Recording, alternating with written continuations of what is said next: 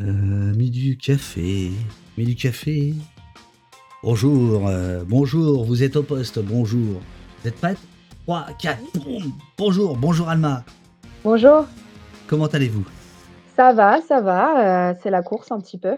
Je viens d'annoncer ma candidature, heu, là en ce moment même, donc c'est voilà, c'est la course. Alors c'est un plaisir de vous, de vous recevoir au poste. Sachez que vous êtes ici, sur, la demande populaire, hein. Ce sont des des gens dans le Discord de l'émission qui m'ont dit: «Ah il faut l'inviter, il faut l'inviter, elle est super!» donc je vous ai invité et vous m'avez dit oui tout de suite. Bah oui, je vous ai dit oui tout de suite parce que, bah, parce que je connais bien votre travail, heu, voilà, sur les violences policières. J'étais, heu, moi-même victime de violences policières, donc j'ai beaucoup suivi ce que vous avez fait, notamment, heu, pendant les gilets jaunes parce que c'est, à ce moment-là que j'ai rencontré ce sujet, on va dire, à titre personnel et donc effectivement, quand vous m'avez invitée, heu, j'étais plus que ravie de venir, dans votre live. À 2 reprises, vous avez essuyé des cartouches de LBD. Mmh mh.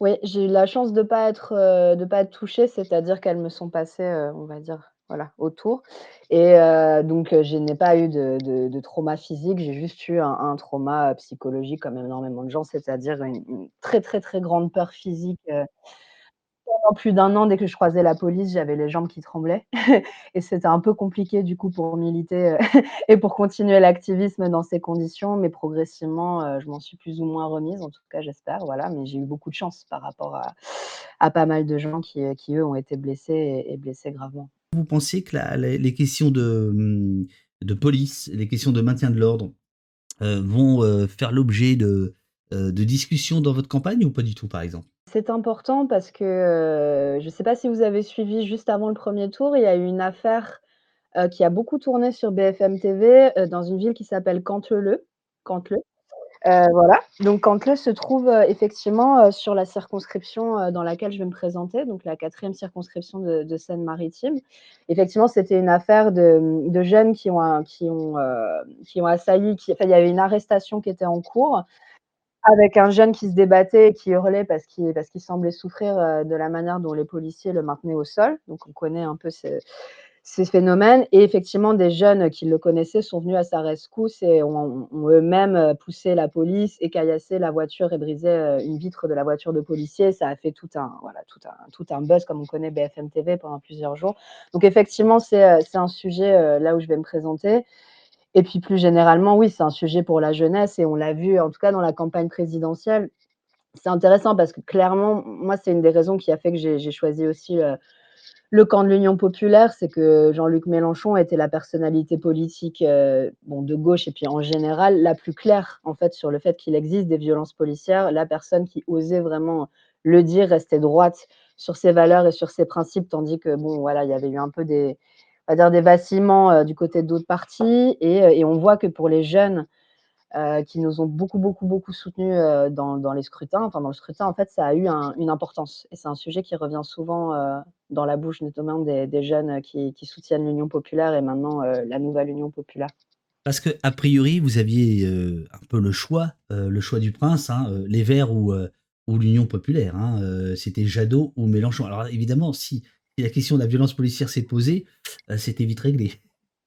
Ouais, tout à fait. Bah, le choix, c'est-à-dire que comme beaucoup d'activistes pour le climat, heu, je travaillais à la fois avec les uns et les autres. Heu, souvent, en réalité, on se rend compte de que dans ces partis-là, il y a des gens qui sont très proches, heu, qui défendent des valeurs très, très proches, des idées, heu, similaires.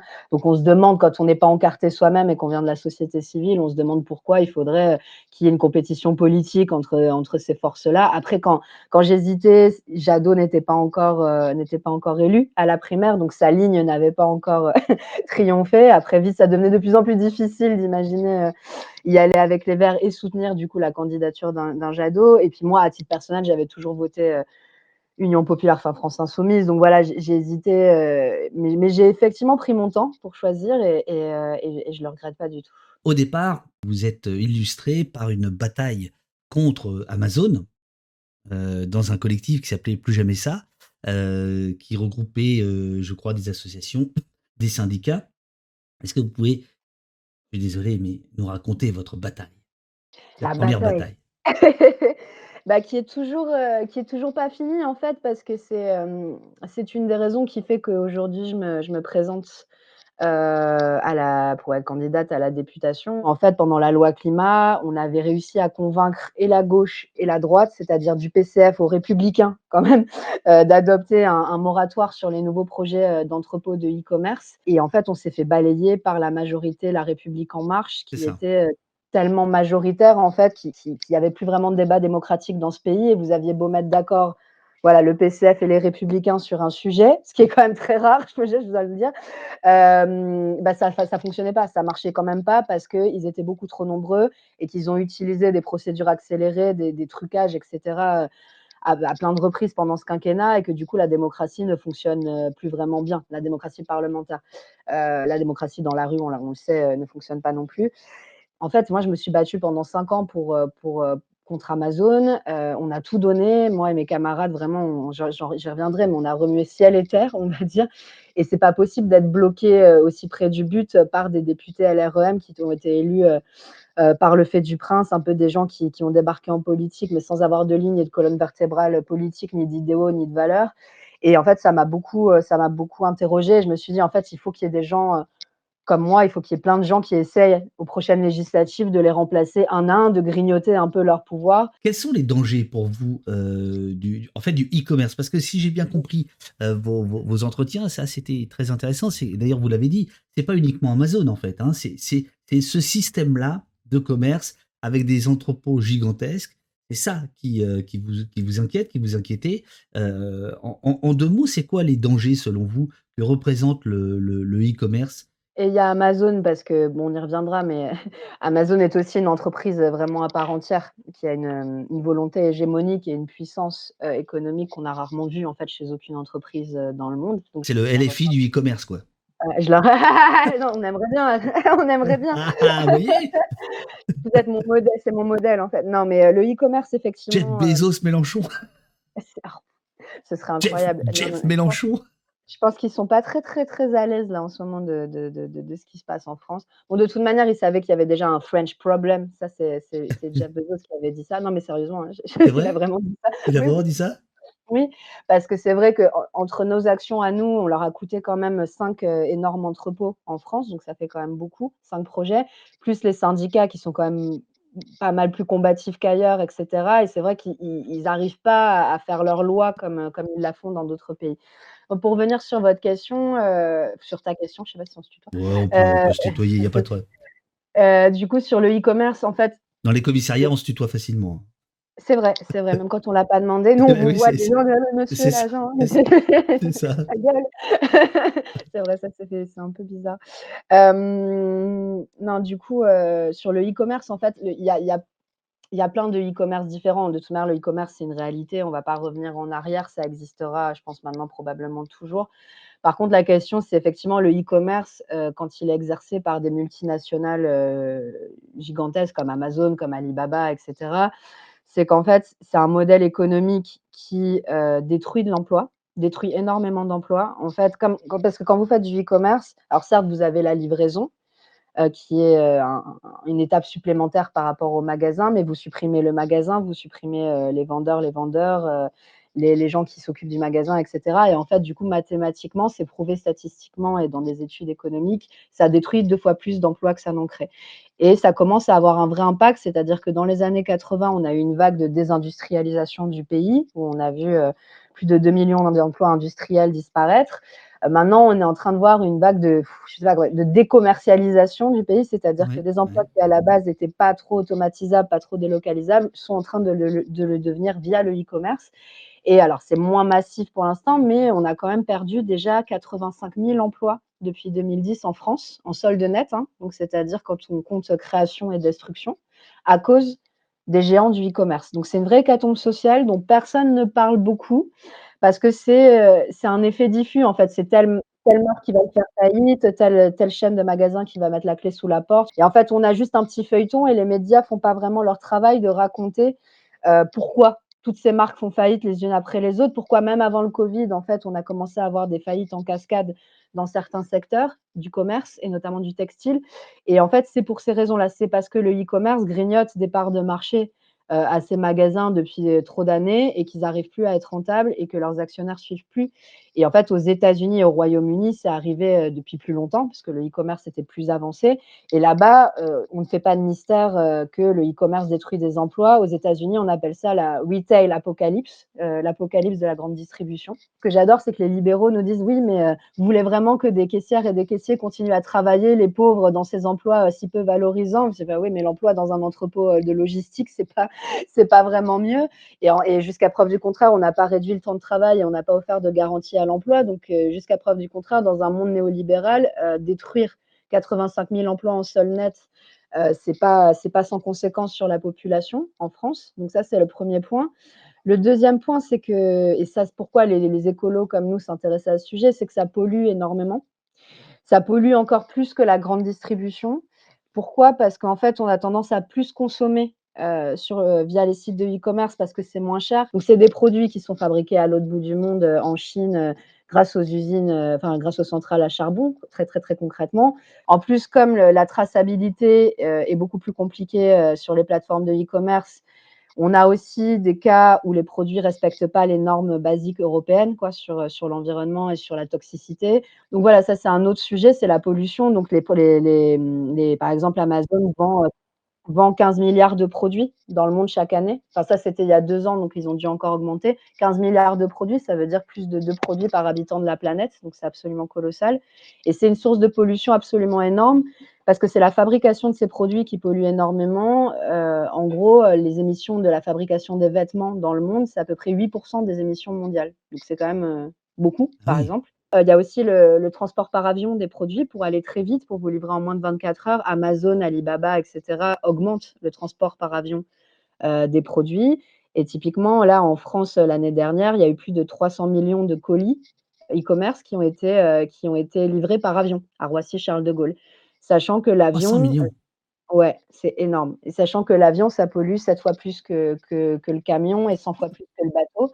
Est-ce qu'on doit comprendre qu'il y a, il y a rien de vertueux dans le e-commerce? Il y aurait pas, heu heu, Rakuten serait pas meilleur ou la Fnac serait pas meilleure que Amazon? C'est le système lui-même qui est vicié ou est-ce qu'il y a des différences?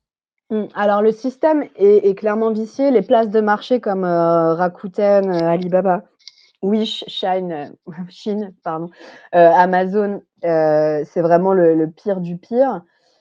Fnac.com, c'est pas c'est pas terrible non plus, en enfin, parce qu'en fait, ce qui est place de marché, ça veut dire c'est vous savez, c'est les grandes foires où vous trouvez vraiment des produits pas chers qui, en général, fraudent la TVA. Ça, c'est un autre, un autre sujet. Je vais commence à empiler tous les tous les problèmes.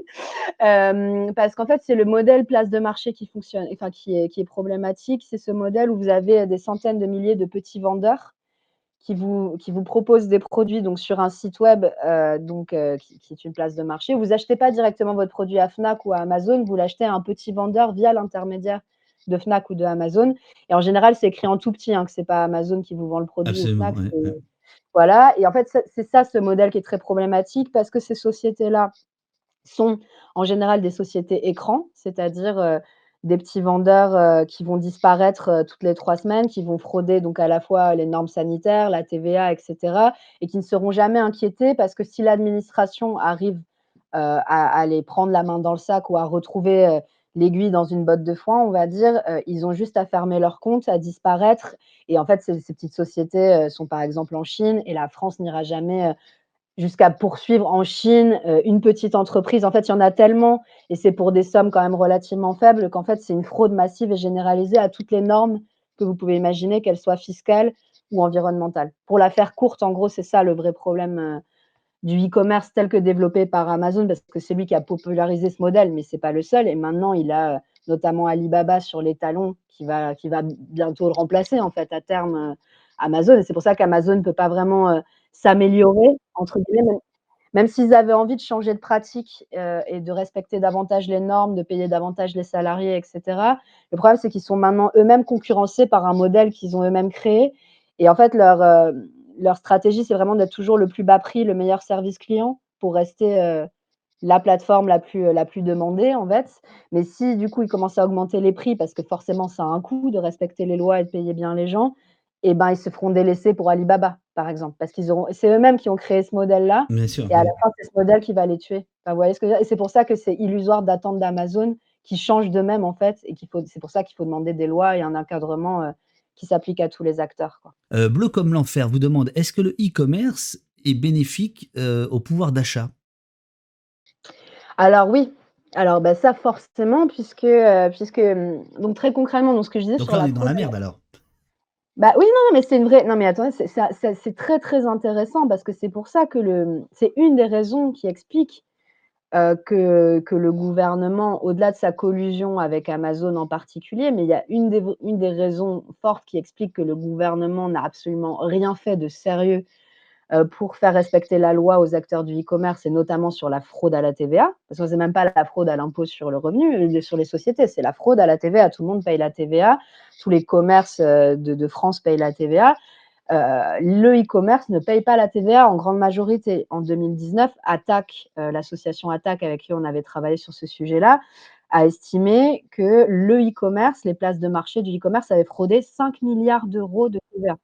5 000 000 € de TVA pour vous donner un peu un des ordres de grandeur, c'est, heu, la baisse des APL, par exemple, ou c'était le le montant de la de la taxe carbone au moment de la crise des gilets jaunes, par exemple. Enfin, c'est ce genre de montant, enfin, c'est des montants qui peuvent foutre le feu aux poudres à la société, on va dire, c'est énorme, c'est énorme, c'est co c'est colossal.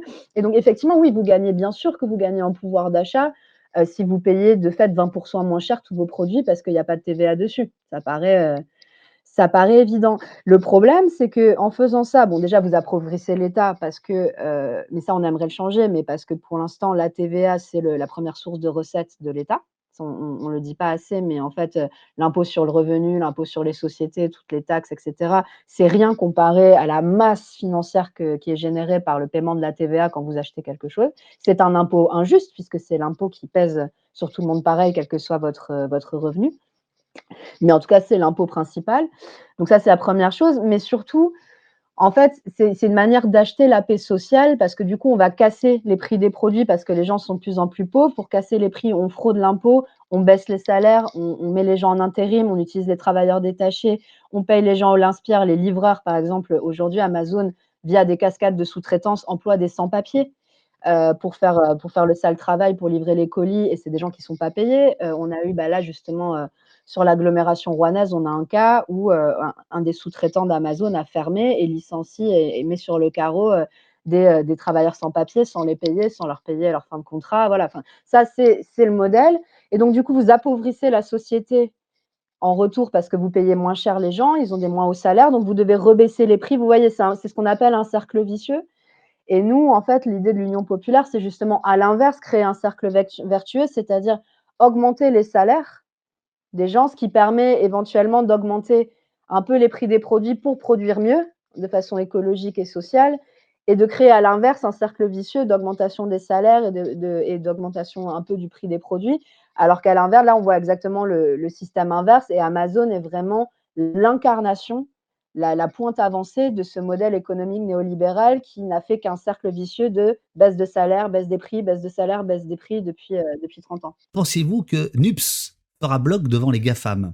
Qu'on soit de droite ou de gauche, heu, ça commence à poser des questions d'indépendance pour notre pays qui sont, heu, qui sont assez critiques. Quand on parle d'Amazon notamment, je veux dire, heu, l'hégémonie qu'ils ont sur le la vente de produits, mais aussi sur le stockage des données informatiques commence à inquiéter tout le monde Oui. et globalement, j'ai vu un certain consensus quand même se dégager, heu, au sein des différents partis, heu, qui composent la NUPES aujourd'hui, la NUPES, heu, sur le fait qu'il fallait absolument, encadrer et réguler. Par contre, là où j'ai un peu peur, c'est que les GAFAM, si on les attaque, ils ripostent et ils ripostent bien et c'est pas des gens qui vont se laisser faire. Imaginons, on arrive au pouvoir, je pense que les GAFAM pourraient avoir comme réaction d'essayer de nous assiéger. On pourrait avoir des problèmes, par exemple, sur le stockage de nos données informatiques. N'oublions pas qu'aujourd'hui, heu, il y a des services publics qui stockent leurs données, chez sur Amazon. Il y a notamment les données, heu, de l'éducation nationale heu, Amazon aujourd'hui héberge les données financières de toutes les entreprises, en difficulté pendant le covid, par exemple. Des choses comme ça, enfin, c'est des choses ass assez assez terrifiantes et on pourrait avoir des soucis parce qu'en fait, si c'était que la France, on pourrait se dire: «Voilà, bon, bah, la France, heu, est devenue, État, heu, un État d'extrême gauchiste et cetera». Le problème, c'est qu'ils savent très bien il y a une dynamique qui est en train de repasser un petit peu du côté de la gauche, on l'espère, dans le monde, que nous, on va vouloir créer une alliance avec d'autres pa d'autres pays de l'Union européenne, qu'on sera pas tout seul. On nous accuse souvent d'être, des isolationnismes, en fait, pas du tout. Donc l'Espagne, le Portugal, l'Italie, et cetera, même l'Allemagne, si on y arrive. Heu et donc en fait, ils ils là, pour le coup, ça va vraiment les faire flipper, heu, qu'on arrive à à propulser une réforme en profondeur des règles européennes qui les forcent à payer plus d'impôts, payer mieux les gens et cetera. Ils vont pas se laisser faire, clairement. Parce que typiquement, des entreprises comme Amazon, si on fait ces réformes-là, elles peuvent s'effondrer.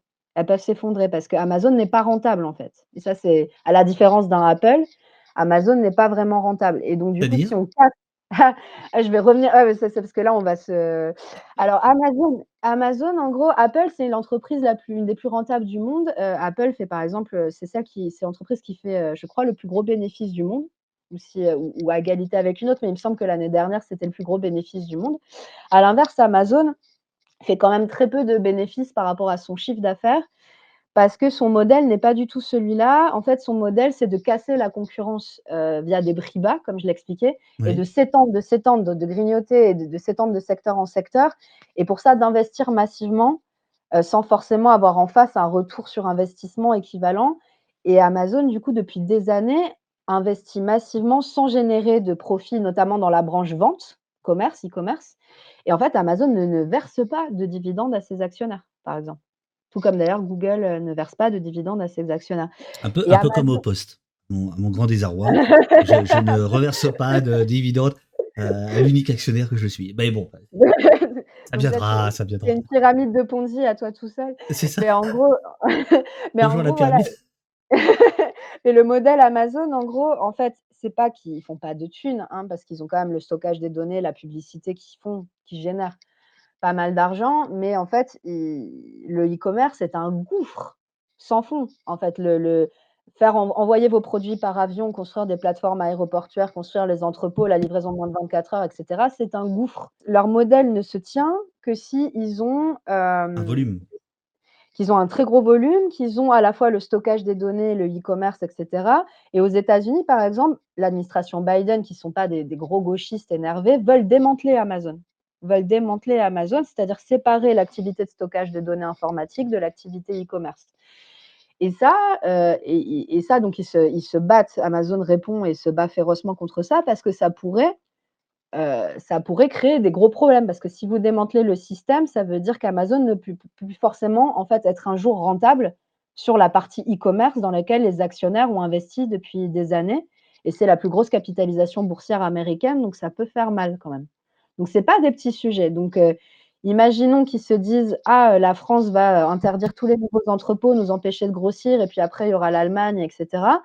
Ils vont pas se laisser faire. Voilà, tout ça pour dire ça, et ils vont pas se laisser faire et il y a d'autres, entreprises financières qui ont intérêt à ce qu'on ne bouge pas, comme BlackRock, qui est le premier in investisseur d'Amazon et cetera et cetera. Enfin, ça va pas bien se passer et donc pour finir sur ta question, moi j'ai peur qu'ils exercent des pressions très fortes et à la fois que notre alliance, du coup, se fracture parce que, heu, sur ces pressions-là et par ailleurs que même la population, heu, française ne suive pas, hein. Parce qu'on me disait sur le pouvoir d'achat, heu, tout le monde adore Amazon, toi tu utilises Twitch et toi tu vas me dire: «Hey, ils ont coupé ma chaîne Twitch, en représailles, moi je comment je bosse maintenant?» mais voilà. Quand j'ai posté, ton annonce, ta venue, sur Twitter, immédiatement quelqu'un a, répondu en disant: «Oui, mais l'emploi». En disant Mmh. que, heu, notamment dans ta circonscription, on y vient petit à petit, heu, il y avait donc cet entrepôt gigantesque qui devait être im implanté et donc là, la personne, j'ai plus en chiffres, heu, j'ai plus en mémoire, mais donner un chiffre d'un nombre, conséquent, d'employés. Qu'est-ce que tu réponds à ça? Ouais. Bah, effectivement et c'était, une des raisons pour lesquelles, je suis venue ici en particulier. Parce qu'il y a eu il y a eu 12, heu, dou on a on a soutenu 12 luttes locales contre Amazon en France. On a donc, heu, fait échouer 5 projets d'entrepôt, dont celui-là à Petit-Couronne. Hem, après, il a échoué pour plein de raisons et pas que cette fois, pas que par notre faute, parce que le site, en fait, industriel sur lequel il devait s'implanter, une ancienne raffinerie, est très mal dépollué, hein. On a des flaques d'hydrocarbures qui remontent à la surface quand il fait un peu trop chaud, mais c'est effectivement un endroit où ça me questionnait parce que c'est une zone industrielle qui perd beaucoup d'emplois ces dernières années et heu, même si Amazon détruit 2 fois plus d'emplois qu'il n'en crée dans le bassin, bah, aux gens directement qui, heu, qui attendent, heu, des emplois depuis, heu, depuis 5 ans, ça leur fait un peu une belle jambe, quoi. Mais en fait, c'est pas une bonne solution parce que oui, OK, ils se seraient implantés, ils auraient créé 1000 emplois sur site, mais ils auraient créé deux ils auraient détruit 2000 emplois dans les commerces de la région et c'est aussi les classes populaires qui bossent dans les commerces. C'est aussi les classes populaires qui qui bossent dans les galeries marchandes autour et cetera. Donc ils vous disent: «Pour un emploi créé, notamment pour vos fils», parce que c'est souvent les hommes qui travaillent dans la logistique, c'est 2 emplois qui auraient été détruits pour vos filles parce que c'est à l'inverse dans le commerce beaucoup de plus de femmes en, en, en masse qui, qui, travaillent dans les magasins statistiquement. Et ça, les gens ne le voient pas. En fait, le problème, c'est que comme c'est pas visible, on voit juste les 1000 emplois qui sont pas qui sont pas créés, mais on voit pas, on voit pas les 2000 emplois qui sont détruits. Donc c'est ça que je réponds. Et par ailleurs, euh, par ailleurs, en fait, le turnover euh, dans les entrepôts Amazon, et, et c'est-à-dire le, le voilà, la rotation, les gens quittent Amazon très vite parce que c'est insupportable. Les gens restent pas plus de deux ans c'est un métier qui vous broie. Vous êtes payé au SMIC, mais vous avez au bout de deux ans des, troubles, soit, soit du stress, soit des troubles musculo-squelettiques euh, très très importants. Les gens sont broyés en fait. C'est très dur, c'est un métier très dur. Et là, on le voit sur l'agence de livraison à Saint-Étienne-du-Rouvray, donc dans l'agglomération. Voilà, ils font travailler des sans-papiers. Dès qu'ils peuvent, en fait, ils exploitent les gens jusqu'à la moelle. Et donc, ce n'est pas un emploi dont on veut. Les gens locaux, finalement, arrêtent d'y travailler très rapidement. Donc, on fait venir des gens de plus en plus loin. Les chauffeurs de poids lourds sont des travailleurs détachés euh, qui, restent des journées entières à attendre leur livraison sans toilette, sans pouvoir accéder aux toilettes, sans pouvoir manger. Enfin voilà, c'est ça Amazon. Donc nous, ce qu'on dit, c'est qu'on ne peut pas accepter ça et que par contre, euh, il faut absolument se donner les moyens de relocaliser l'industrie, des vraies activités industrielles de fabrication, euh, par exemple de textile, par exemple d'électronique, par exemple de plein de choses. Et ce qui est totalement possible quand on met en œuvre un, programme protectionniste comme celui de l'Union populaire. Et c'est aussi une des, à part la police, à part le climat, c'est aussi la, troisième raison pour laquelle j'étais vraiment euh, convaincue par l'Union populaire, c'est ce volet protectionnisme, protection contre le dumping, euh, mais de façon écologique et solidaire avec les autres pays euh, du Sud notamment, parce que pour travailler sur ces sujets-là, on ne peut relocaliser si on n'a pas une politique protectionniste pour que je comprenne bien, euh, tout ton savoir sur, euh, sur Amazon et tout ça, là, que, tu, que tu déplies, et c'est magnifique, euh, tu, tu, le tiens de ton travail au sein des Amis de la Terre, c'est ça Ou, ou c'est autre chose? Ou c'est un petit non, hobby comme ça personnel C'est mon, mon travail au sein des Amis de la Terre. J'ai commencé à bosser sur ce sujet il y a cinq ans. J'étais activiste sur le climat, pour le climat depuis sept ans. Je me, suis, je me suis choisi un combat j'ai choisi Amazon. Et, euh, et, en fait, en déroulant les fils, euh, c'est très intéressant d'avoir une cible, euh, même si on nous a reproché d'être un peu obsédé. Euh, bon, déjà, c'est pas de trop hein, quand on veut s'attaquer à une entreprise comme ça. De, non, de moi j'aime bien les obsessions. Moi, je, moi, je, je, moi, je suis pas contre. Mais en fait, c'est hyper intéressant parce qu'en déroulant les fils, ça permet de comprendre énormément de choses. Voilà, j'ai appris sur l'industrie, j'ai appris sur le commerce, j'ai appris sur les élus locaux, les, les, corruptions locales, sur le gouvernement, sur plein de choses. Et, euh, et voilà, c'est comme ça que je me suis fait euh, mon expérience. En décembre, tu es approché ou tu approches, j'aimerais savoir, le PUP. Hein. Alors, à l'époque, vous aviez, pas vu McKinsey, hein, donc c'était PUP. Maintenant, c'est NUPS. Hein. Alors, le PUP, c'était le Parlement de l'Union populaire. Pourquoi tu décides d'y aller en dehors des euh, des raisons que tu as données en début d'émission. C'était des approches réciproques parce que du coup, euh, moi j'y pensais déjà depuis longtemps et j'avais essayé un peu de, de tâter un peu l'ambiance, euh, mais en même temps j'étais un peu timide, je n'osais pas trop trop, n'osais pas écrire vraiment aux députés par exemple que je connaissais, et puis en fait j'ai reçu un, message de, de Mathilde Panot, un, un SMS un peu après la création du, du PUP justement. Euh, voilà, en disant qu'elle s'en voudrait si elle me, de ne pas me proposer euh, de venir. Euh. Là, je sonde l'âme humaine. quand on passe de, du combat, de l'opposition, de la documentation, comme, comme tu viens de dérouler, là, par exemple, sur Amazon, à une aspiration qui est celle de gérer, il n'y a, a, pas des. Il n'y a pas une bataille dans sa tête par rapport à ça? Pour moi, j'ai l'impression de continuer le combat que j'ai mené, euh, notamment sur Amazon, si je pouvais être élue députée dans le cadre d'une majorité, encore mieux. Enfin là, ça me permettrait euh, d'achever ce que j'ai pas pu achever du côté des mouvements sociaux euh, et notamment, comme je le disais, dans la loi climat, où en fait, malgré le fait qu'on ait mis tout le monde d'accord, malgré le fait qu'on ait le soutien des petits commerçants qui représentent 2 millions d'emplois, etc., on n'a pas réussi à surpasser l'opposition d'Emmanuel Macron, d'un seul homme en fait, parce que c'est ce qui s'est passé, enfin de deux hommes, lui et son conseiller Alexis Collère, on va dire ça très clairement. Ça, ça me permettrait en fait d'achever ce que j'avais pas réussi du côté des mouvements sociaux à achever.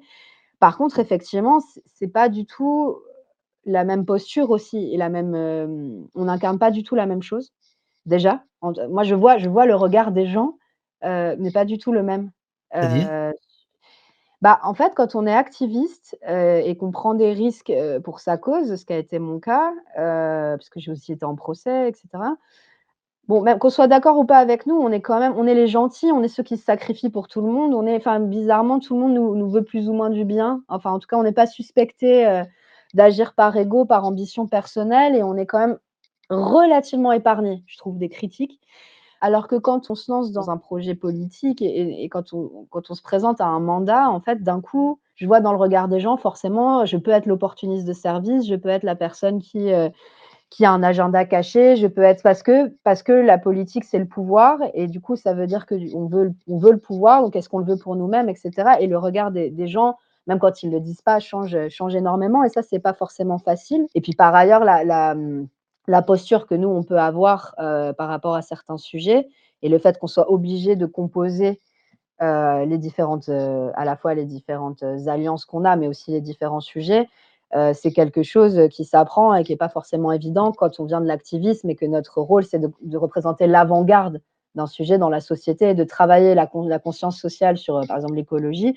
Aujourd'hui, je pourrais pas dire exactement, heu, ce que je disais sur Amazon ou ailleurs, que quand j'étais, activiste, par exemple et c'est vrai que ça me manque un petit peu. Alors, vas-y, vas-y, on est entre nous. Qu'est qu'est-ce que tu aurais qu'est-ce que qu'est-ce qu'il y a quelques mois, tu aurais dit sur Amazon que tu n'as pas pu dire là? Heu, non, mmh, C'est une question piège, mais choses, mais non, mais pour autant, exemple légitime. par exemple, sur l'emploi, sur les questions d'emploi, sur les questions de de pouvoir d'achat, de TVA, voilà, quand on se balade, justement sur la 4e circonscription de Seine-Maritime, je peux pas dire aux gens, heu: «Bah, les gens, va falloir moins consommer». Bon, déjà, c'est pas un truc qu'on disait aux pauvres en général parce qu'on expliquait, heu, que, voilà, les riches émettent plus, les riches consomment plus et que, du coup, on n'avait pas une vision uniforme de ce qu'il fallait faire pour le climat, mais néanmoins, moi, je travaillais sur la surconsommation. Pendant longtemps, on a tenu le le haut du pavé sur ça, c'est-à-dire il faut réduire la production, ça, je le dis toujours, évidemment, parce que c'est le fond du problème, mais voilà, sur les questions de, de conditions de travail, heu, des Ouïghours ou des salariés, heu, en Chine et cetera. Enfin, quand on est soi-même, candidat dans une circonscription où il y a 28 % de chômage, 30 % de pauvreté et cetera, c'est une manière de présenter les sujets, et de s'ancrer qui est pas la même. Tu parlais du regard, qui change sur toi de par le le statut, aujourd'hui, tu es candidate. Qu'est-ce qui fait le, le plus d'effet? C'est le regard des anciens copains activistes ou heu heu, le le regard, heu, enthousiaste des nouveaux, compagnons de route militants? Mmh, c'est intéressant. Non, je dirais c'est le Ah, bien sûr regard, c'est intéressant, tu tu es au poste ici, tu tu non, non, tu crois mais que tu es où là? je fais une psychanalyse, c'est au divan, sur le divan. Non, mais en fait, je dirais que, bah, en fait, les anciens activistes sont très contents, hein. Contrairement à ce qu'on pourrait penser, les anciens la plupart, enfin, tous mes camarades m'ont soutenue, heu, très, très, très, très, très, heu, très fortement et j'ai plein de camarades qui s'impliquent dans la campagne en off, et c'est vraiment, c'est vraiment un plaisir, donc je me sens pas coupée de ma famille, ça, c'est chouette. Non, c'est le regard des gens, des gens, des gens dans la rue, en fait, enfin, des gens qu'on rencontre en porte-à-porte et cetera.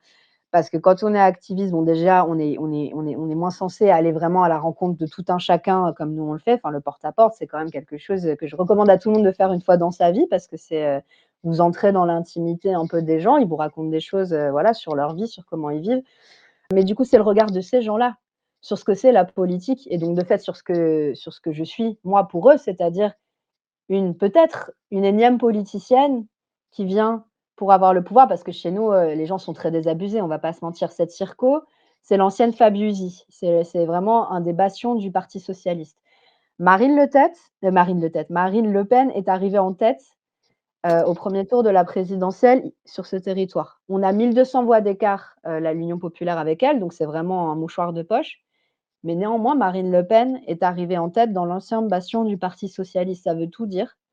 Ça veut dire que c'est des gens qui votaient socialiste avant et qui votent maintenant, beaucoup, qui votent Rassemblement national et qui, pour eux, la gauche n'existe plus. La gauche est morte avec le parti socialiste. Pour certains, elle renaît avec l'Union populaire, pour d'autres, elle est toujours enterrée et donc quand on arrive, il y a une colère extrêmement forte, une défiance extrêmement forte. Du coup, de fait, si j'arrive au nom de l'Union populaire, heu, en disant, heu votez pour nous, bah, j'incarne ça et ça, c'est violent. Ça, c'est très violent. On incarne les les générations de politiciens qui ont déçu, trompé, trahi quand on se lance dans la politique. Kaof 94, que je salue.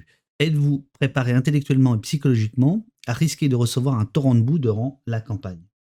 Parce que là, il y a une violence, heu, alors elle s'exerce pas tout à fait sur toi, je ne crois pas, heu, mais on le sait sur d'autres, heu, notamment par les réseaux sociaux.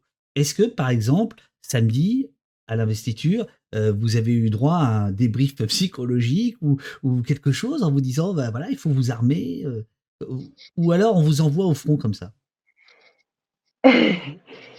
Hem, on nous envoie un petit peu au front parce qu'on est très nombreux et et que bon, les négociations en vérité ont pris tellement de temps que enfin 13 jours, c'est en fait, comme le disait Jean-Luc Mélenchon, 13 jours, c'est rien parce que par rapport au pas historique que ça représente, mais 13 jours, jour et nuit, heu, ça fait ça fait ça fait plus de 15 jours qu'on n'a pas de nouvelles de nos de nos parrains et marraines, de l'Union populaire parce qu'ils sont tous en train de négocier, donc voilà, donc heu, c'est vrai que et puis la campagne est extrêmement courte et donc on est un peu, heu oui, de certaine manière, on va au front, on va au combat, heu et on est des soldats, quoi, donc on y va, sans forcément, tous les équipements de protection. Néanmoins, il y a beaucoup, beaucoup, beaucoup je dis ça, mais il y a beaucoup de solidarité, chez les gens, de la NUP.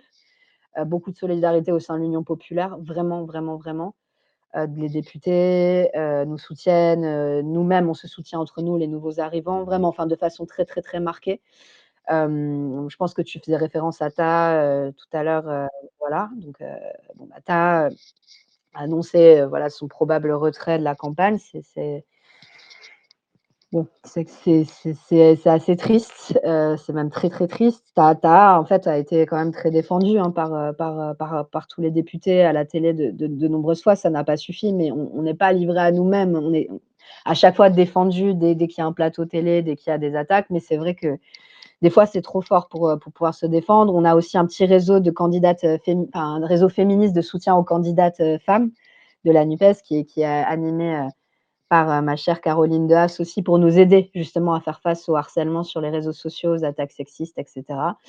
Moi, j'ai pas encore à subir une vague, heu, de ce type-là, heu, mais je m'y prépare. Je sais que je vois pas pourquoi j'en serais, exemptée et je sais pas, je je sais pas ce que ça me fera, mais bon, on tiendra on tiendra bon, j'espère, j'espère.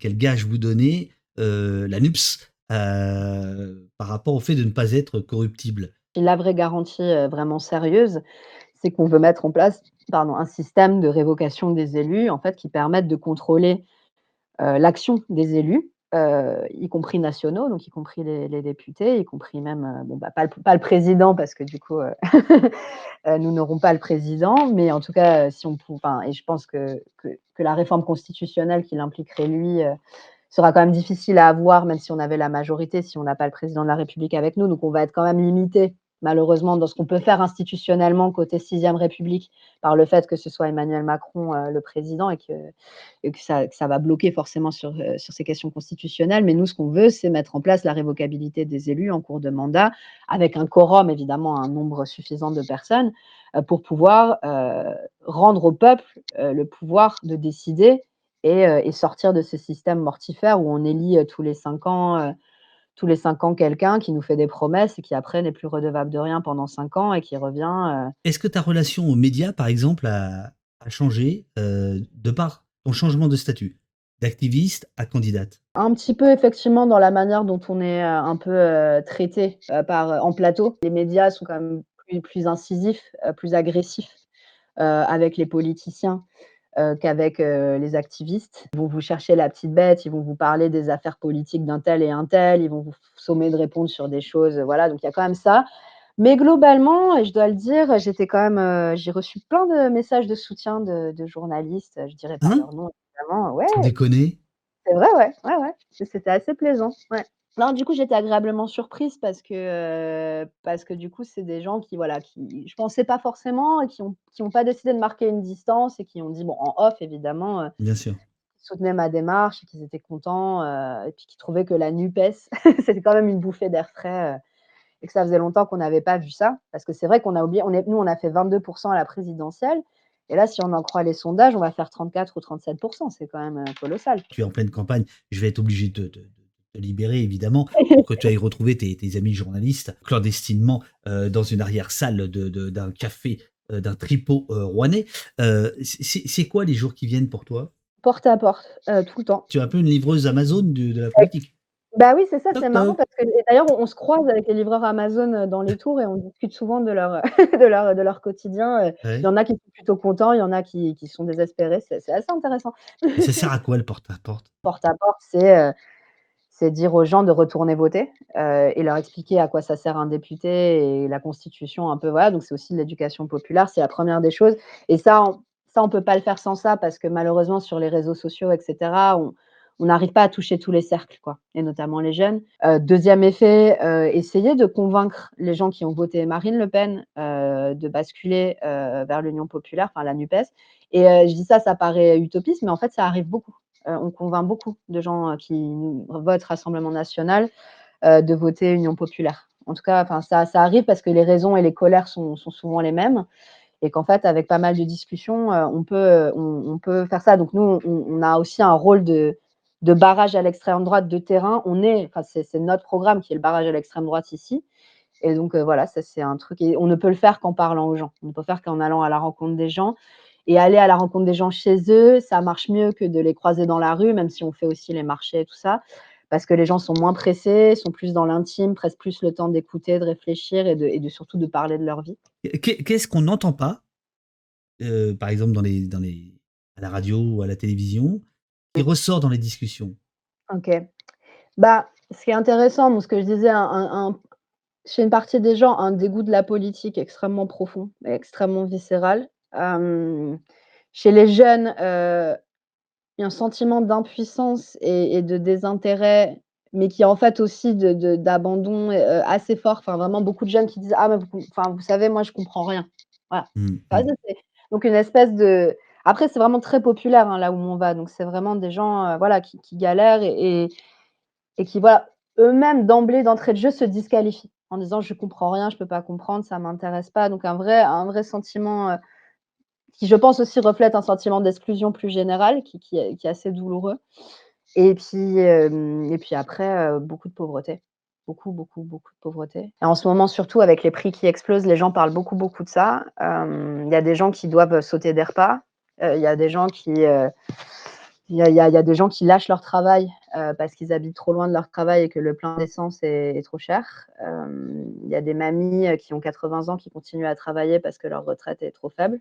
Voilà. Enfin c'est ça, c'est des des réalités, qu'on voit et qui et ça et qui dont ils nous font part. Pas tous, hein, parce qu'il y a des gens qui qui ont pas envie de raconter leur vie quand on sonne à leur porte, c'est normal, mais voilà et ça, ça fait ça fait vraiment du mal. Merci beaucoup, Et merci à toi David, vraiment, heu, voilà, merci beaucoup d'être, heu, qui tu es et merci de m'avoir invitée. Mais heu, on continuera quand tu seras députée, hein, faut faut faire attention. Bah, avec plaisir, moi je reviens quand tu veux.